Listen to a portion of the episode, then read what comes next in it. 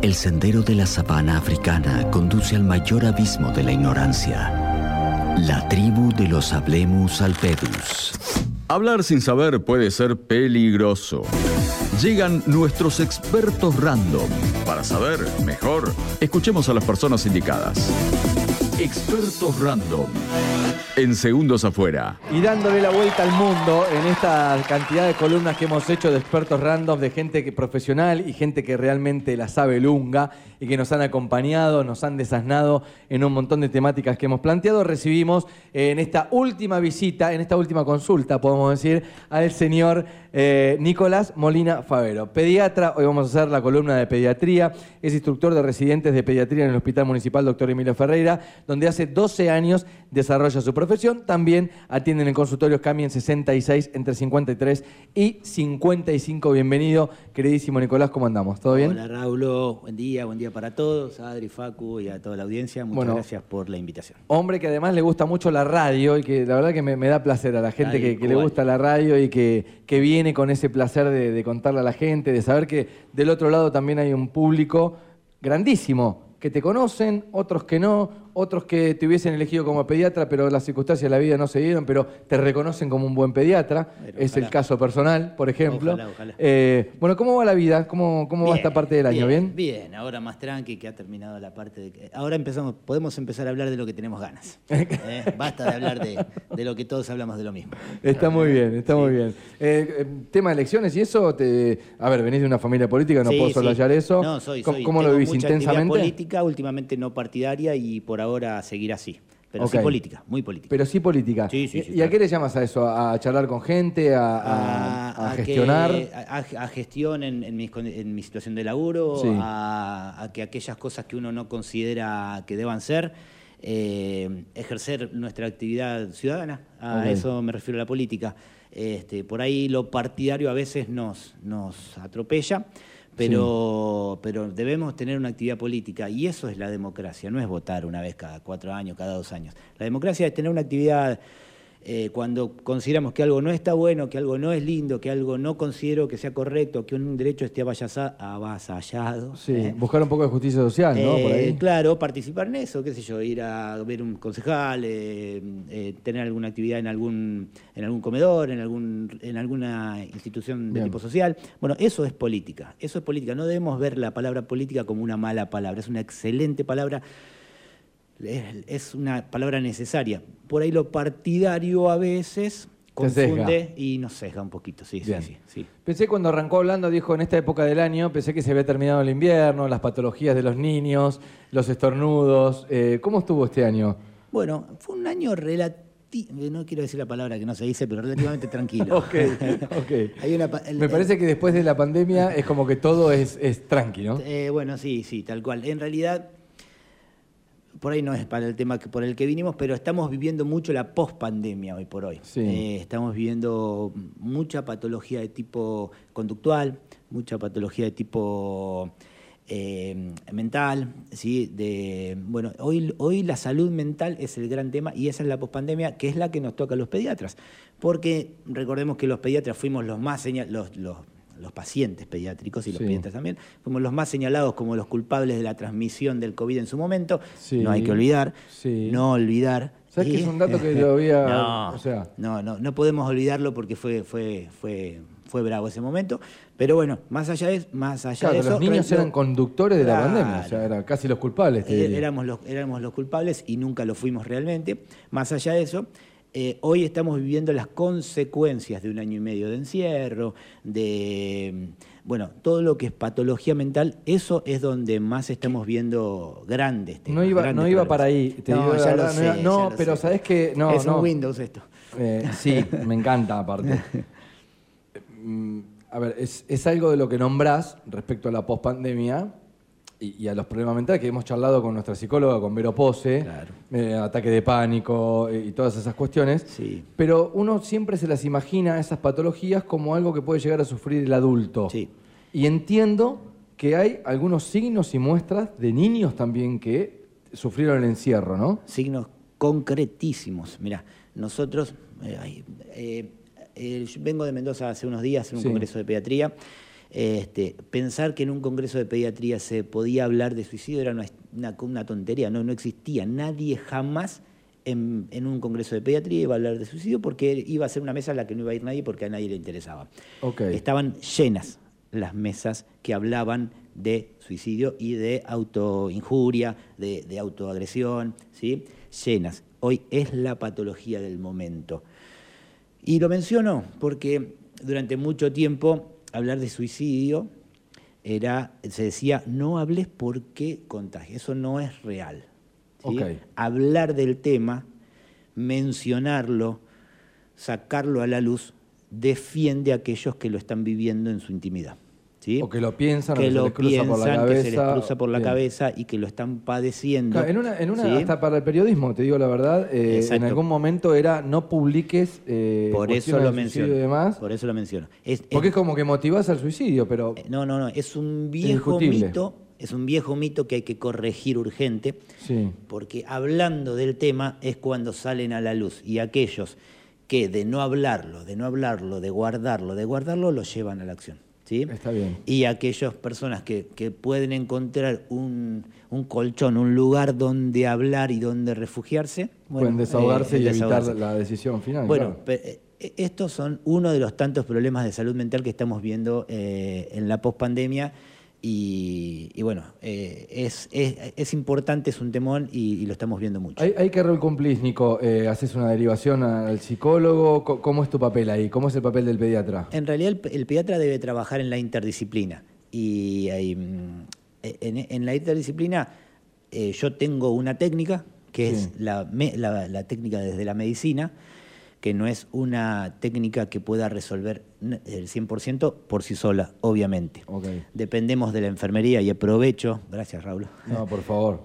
para, para, saludar a todas las enfermeras en su, en su día y agradecerles todo el, todo el laburo que hacemos en conjunto. Bueno, me voy a la interdisciplina con la enfermera, con la, una trabajadora social o trabajadora social, con eh, la con psicología, con psiquiatría, ¿El gabinete del cole o el lugar el gabinete del cole, el club, el comedor. Eh, y ahí van, volvemos al primer tema que habíamos charlado de esta actividad política, de esta actividad democrática. Eh, pero la interdisciplina es fundamental y no solamente aquellos que dependan de una profesión. Eh, la persona que está, en, por ejemplo, en el SIC, en un centro de salud, que está ahí afuera, que tiene la posibilidad de detectar algo, también es parte de este trabajo. ¿sí? Entonces, como una cadena de mucha gente. De mucha gente. La interdisciplina es la, hoy, hoy por hoy es, es la única forma de que un sistema funcione. Hoy el viejo modelo médico hegemónico, donde el médico resolvía y, tenía todas las herramientas, bueno, eso ya fracasó, ya demostró eh, enormemente que ha fracasado. Hoy la interdisciplina es la forma de trabajar y sobre todo en estos casos, donde obviamente las herramientas desde una visión puramente médica son muy limitadas. Por eso la psicología, por eso la Y donde las señales no son, no son un estornudo, no son un catarro, no son, eh, me parece, cuestiones visuales, ¿no? me parece. Tal cual. Todavía, todavía sigue siendo el sitio de demanda, todavía sigue siendo el sitio donde eh, aparece la consulta, donde. Pero bueno, depende de nosotros tener la habilidad de, de abrir el juego y siempre con respecto con mucho respeto, obviamente, a la intimidad y, al secreto profesional, por supuesto, eso es una obviedad, pero es importante mencionarlo. Eh, siempre con, esos respetos, uno debe tener en cuenta esto. Acaba de poner la rúbrica eh, Nicolás eh, Molina, ponelo ahí, firmó contrato temporada 2024, primer capítulo, hablemos de salud mental en los niños, por favor, porque expertos random en la próxima temporada va a estar junto a nosotros, así que me parece interesantísimo que, por lo menos hayamos hablado un ratito de, esto. Decíamos que hoy es 21 de noviembre, hablaste un poco, ayer fue el Día eh, Internacional de la Niñez. ayer fue el Día Internacional de la Niñez, de los derechos del niño. Eh, volvemos al mismo tema, ¿no? Esta idea de defender los derechos de, la niñez en general.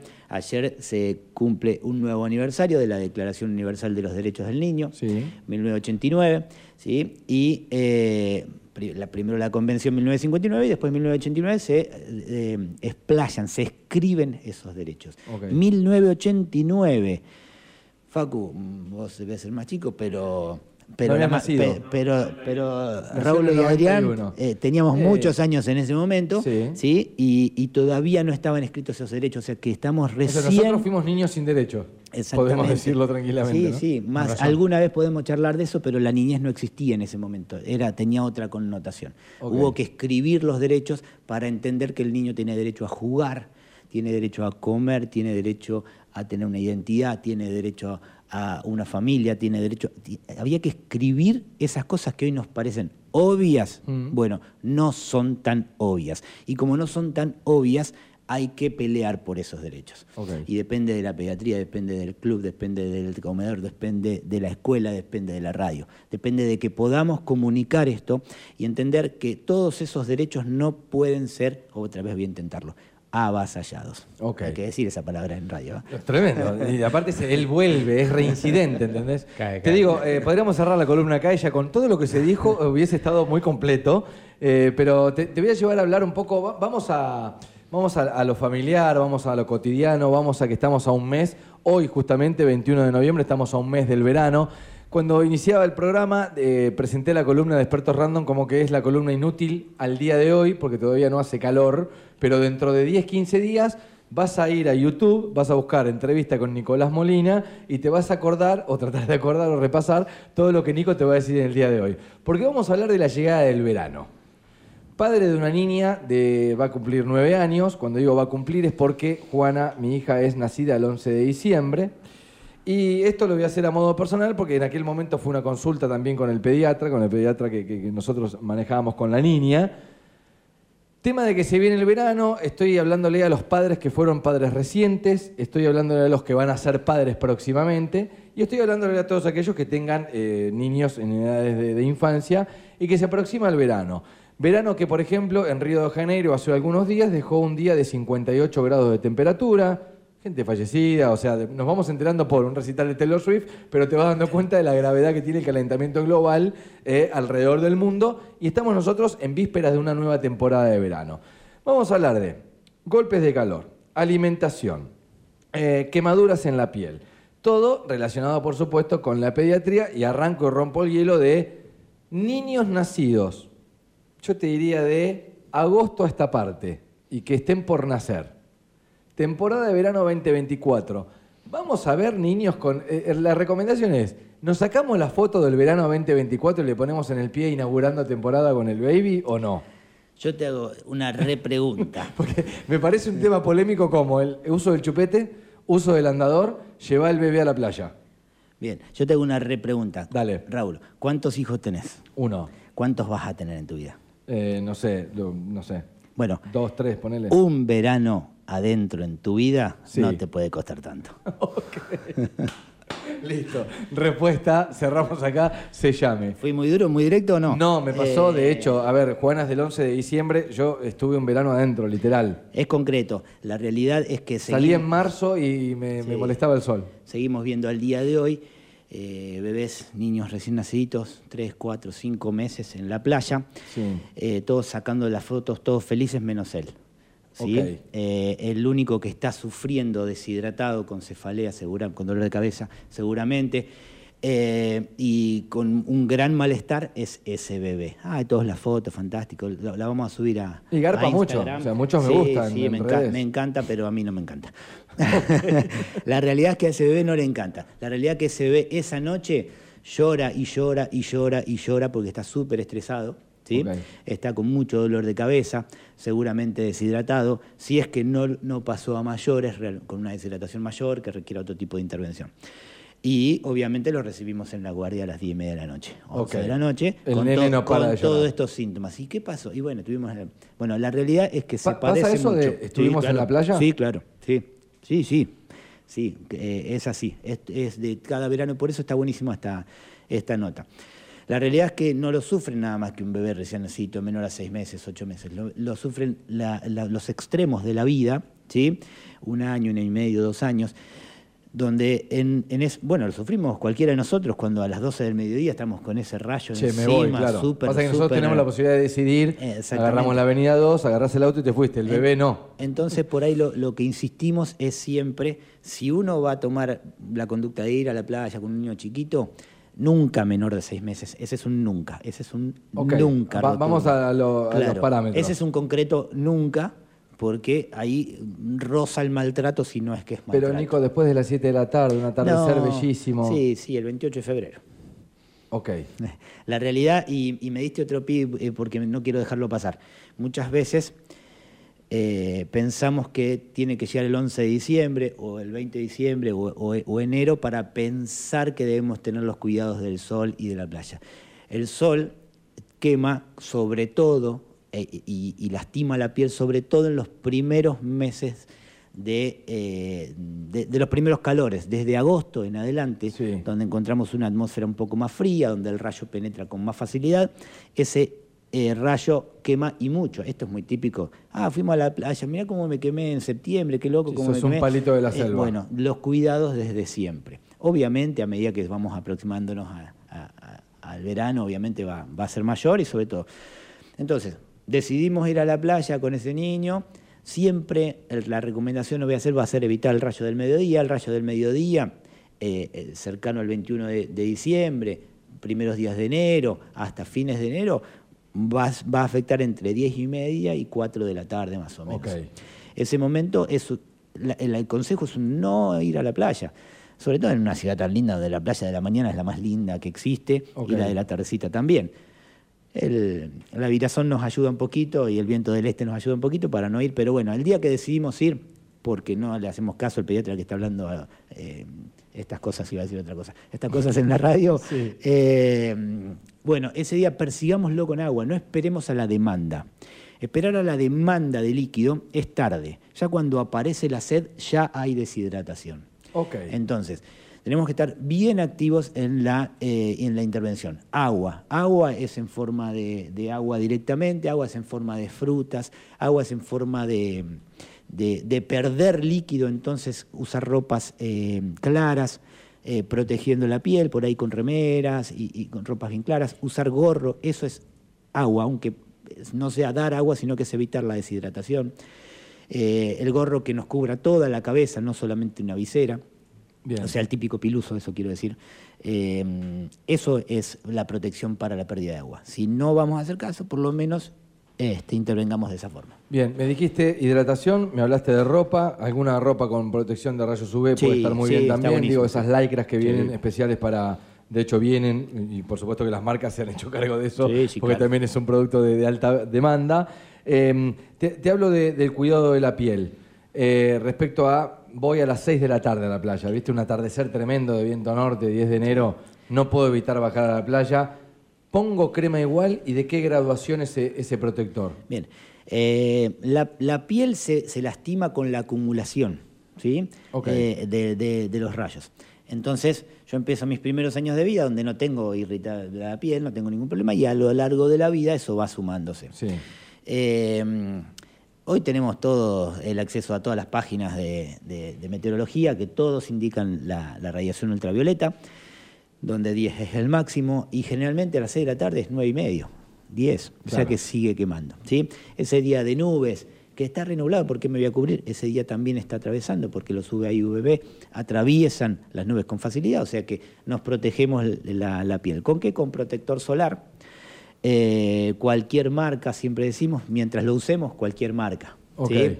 No es que te que comprar el que sale una rueda de un auto, no. No, no. Mientras lo usemos cualquier marca. ¿A qué voy? A que yo muchas veces vemos a la gente poniéndose el protector en la playa. Ya tenés 45 minutos de retraso. Porque el, el, protector ah, solar. Dato importante, que mi amigo Adrián Estorazú me ha tirado oportunamente, hombre viajado, ha sufrido el sol en sus expediciones de caminata a lo Kung Fu. Pero mirá lo que No, no, pero de piel, blanca, claro. Pero él me ha aportado un dato que es yo me pongo el bronceador en el hotel, ponele. Yo digo, no, salir todo encremado, el viaje, todo. Pero él me dice, no, el tema es que cuando llegaste ya estás. Sí. Soy bicho canasto, como dice el dicho popular. Es así. Y más si es 45 minutos antes. Sí, sí, media, hora, un poquito más de media hora. ¿Por qué? Porque no tiene efecto, si no. No, claro, entre que empieza a hacer efecto, eso tiene dos acciones. Una, acción física, que es la capa de, grosor que tiene lo que uno se pone. Y ahí vamos a los, a los aerosoles o, las, o versus cremas y la acción química, que es la protección, la que estimula la melanina y, que va a ser la protección. Eh, ¿Qué factor? Mínimo 30.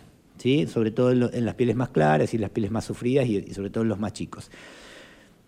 Entre 30 y 45 sería el límite. Más de 45 no existe, esto está bueno aclararlo, porque hay muchas ah, marcas vos comerciales. Es que me acabo de comprar uno para esta temporada 2024 que decía factor 70, ¿es mentira? Un poquito. en 25 puntos de mentira. Ok. Exactamente. No hay más de 40. 45, 50 es lo máximo que se logra. Ok. Eso, ese factor multiplica tu protección natural por ese factor. Es, decir, yo a medida que voy eh, disminuyendo, si uso 10, si uso 20, estoy multiplicando mi protección natural, lo que yo tengo, mi piel, por ese factor. Por eso decimos muchas veces, antes de los seis meses, que volvemos a lo mismo que charlamos hoy, no tiene ninguna utilidad porque el niño de seis meses no tiene protección. Por lo tanto, cero por cualquier factor va a ser cero. Eh, La matemática no cambia. No, ha cambiado. Eh, y. Y entonces, mínimo entre 30 y 45 sería lo ideal, siempre eh, observando, bueno, hay unas características de algunos protectores que resisten un poco más al agua, ¿no? Eso hay, que evaluarlo en cada, en cada marca, eso no. Pero, reforzar después de cada reforzarlo metida al agua es, es, importante, exactamente. Eh, repasemos un par de datos. De 0 a 6 meses, nunca a la playa, eh, es lo que estamos hablando.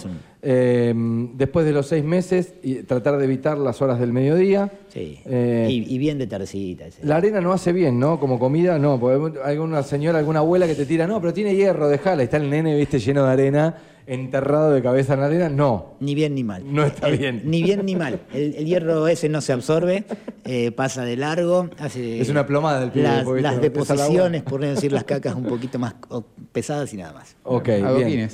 Consejos de eh, vamos al piberío, Nico, y, con esto ya te despido. Eh, niños que estén fuera de lo que es los primeros meses, los primeros años.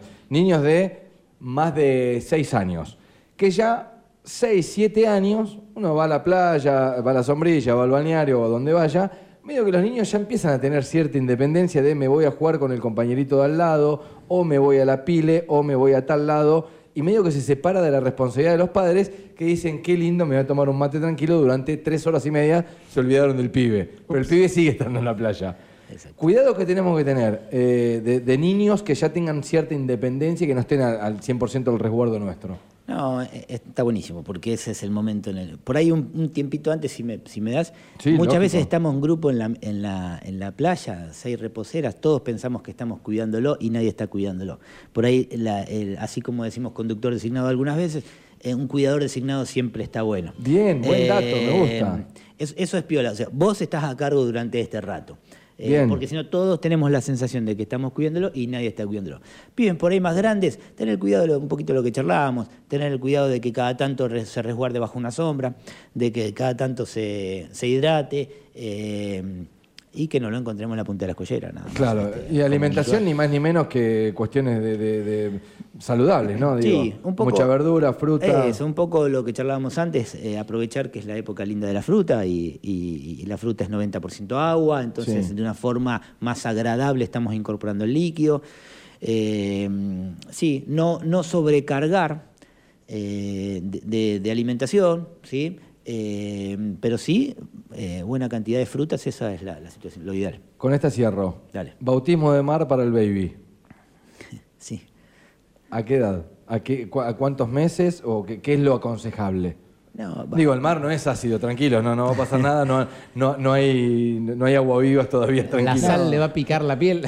Pero claro, digo, hay que tener algún cuidado con respecto al mar. Nosotros vamos, nos metemos, no nos importa nada, pero digo, para un bebé no. No, es que teniendo en cuenta los cuidados que, ya charlamos, no, no hay ninguna diferencia en realidad. Podemos Una pileta o el mar es lo mismo y va a convenir el, el, mar. En el mar siempre vamos a estar mucho más atentos. El, agua de la pileta siempre va a estar mucho más contaminada. El, mar Con más químicos. Más, químicos y, más contaminada. Si, si tenemos 50 pibes en una pileta, lo probable es que, que haya algún otro tipo de contaminación. Pero, pero no, en realidad, teniendo en cuenta los cuidados que ya mencionamos de, de, las horas de sol, de la hidratación y demás, no, no, no hay ningún problema. Bien. Nico, te agradecemos. Eh, em, nos encanta tenerte al aire. Yo te digo, día por medio charlaría, me sacaría 3.000 dudas. Te vamos a tener al teléfono en verano, seguramente alguna charla telefónica, por más que cerremos el espacio de expertos random, en verano te queremos tener eh, al aire. Vamos a estar haciendo radio desde la playa, así que si en algún momento andas por allí, te vamos a estar invitando para ir. Ya renovamos los votos con el señor Nicolás Molina para la próxima temporada 2024. Sí. Te dejo el cierre, Nico, porque... No, no, pro- protesto por lo de teléfono, si van a estar en, en- en la hélice y si van a estar en, Tienes razón. en Alaska, ¿por qué me invitan acá y claro. no a, no a la playa? Ok, te- vos te vas, te haces un espacio y vas. No tengas razón. duda. Bueno, que venga personalmente entonces. Nada, muchas Nico, gracias. te dejo el cierre. Gracias no, por no, por no, esto. Muchísimas gracias por la invitación. A mí, ya saben, me, me encanta y, y, bueno, nada, estoy a disposición para, para lo que sea. Nicolás Molina, nuestro pediatra random, sí, experto random, ha pasado por aquí, lo vamos a tener presente también en el verano, muchos consejos, muchas dudas que, que nos despeja cada vez que, que lo llamamos, así que agradecidos por eso y agradecidos también por este rato de aire.